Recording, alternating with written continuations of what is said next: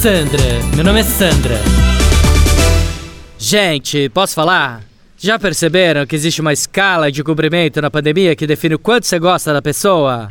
Não, sério. Começa com o aí de longe, né? Que mostra que você tem zero de intimidade com a pessoa e não vale nem a pena encostar para não pegar Covid, né? Aí depois veio o toque com o cotovelo, que é a coisa mais ridícula que já inventaram. E que eu, inclusive, já aviso, tá? Se vier me cumprimentar e apontar o cotovelo, eu viro as costas e saio andando.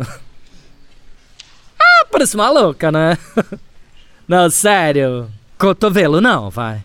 Aí depois do tchau de longe do cotovelo, vem o soquinho, que é a maior hipocrisia, né? Não, porque é mão encostando na mão do mesmo jeito, né? Mas tudo bem que fica na categoria do politicamente correto, né?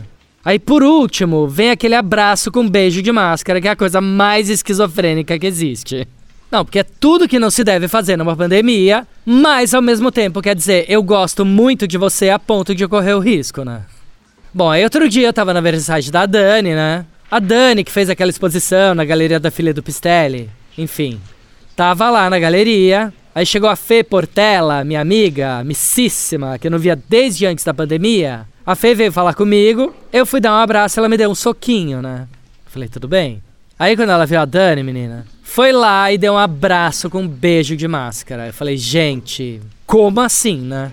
Não, porque eu sempre considerei a Fê amiga de abraço e beijo de máscara, né? Aí de repente eu percebi que para ela eu era amiga soquinho. Então fiquei super chateada, né?